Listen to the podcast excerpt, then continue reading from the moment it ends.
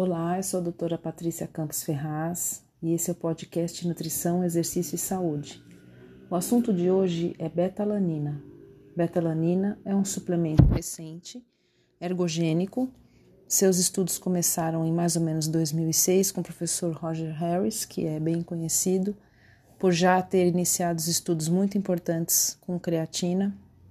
E a betalanina consiste num suplemento tamponante ele é formado no fígado a partir de dois outros aminoácidos e ele, na verdade, vai aumentar o teor de carnosina nos músculos.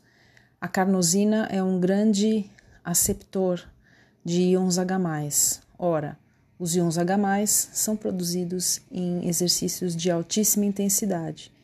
Esses íons H+, produzidos a partir da produção de lactato, que vem do metabolismo da glicose, que é bastante acelerado nesse tipo de exercício, ele vai impedir o ambiente ácido que os íons H+ causam no tecido muscular, ele vai impedir a correta refosforilação da creatina. Portanto, se nós é, conseguirmos tamponar, a ideia da betalanina é essa, se nós conseguirmos aumentar a quantidade de carnosina intramuscular e com isso tamponar melhor os íons H+ gerados no exercício intenso, teoricamente teremos uma melhor resposta metabólica nesse tipo de exercício.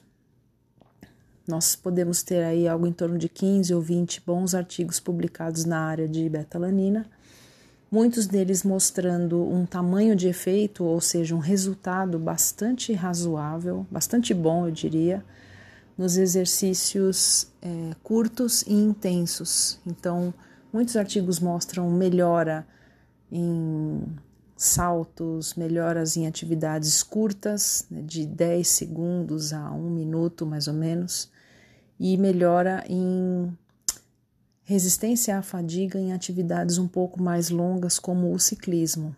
Então, tudo isso tem sido usado na, na medicina esportiva e na nutrição esportiva como um suplemento ergogênico relativamente seguro e legal.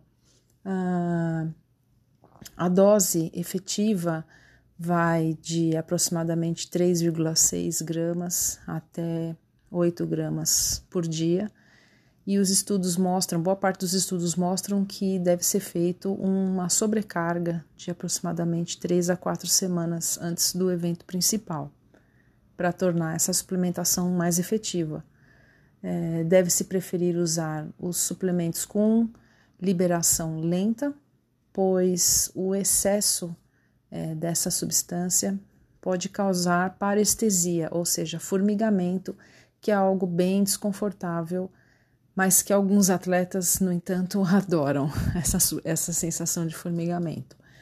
Este é um suplemento relativamente seguro, como eu disse anteriormente, popular. Uh, hoje em dia, com uh, mais pesquisas, ele é facilmente eh, encontrado nas lojas eh, de suplementos esportivos ou mesmo pela internet e pode ser bastante interessante nas atividades de curta duração.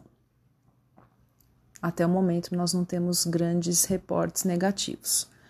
Eu ressalto, porém, que saiu um artigo recentemente mostrando que em mulheres a betalanina parece não ter a mesma resposta do que em homens. E a maioria dos estudos para suplementos ergogênicos envolvendo mulheres não faz uma padronização, não faz um controle do ciclo menstrual, da época em que a mulher está desempenhando o teste em relação ao seu ciclo menstrual como um todo. E nós sabemos que durante o ciclo menstrual nós temos bastante flutuação no metabolismo de carboidrato e até no desempenho esportivo. Então, essa ação da beta-alanina que eu disse anteriormente, ela está bem descrita em homens, mas em mulheres nós ainda precisamos de mais estudos para entender realmente as suas funções. Muito obrigada pela sua atenção e até o próximo episódio.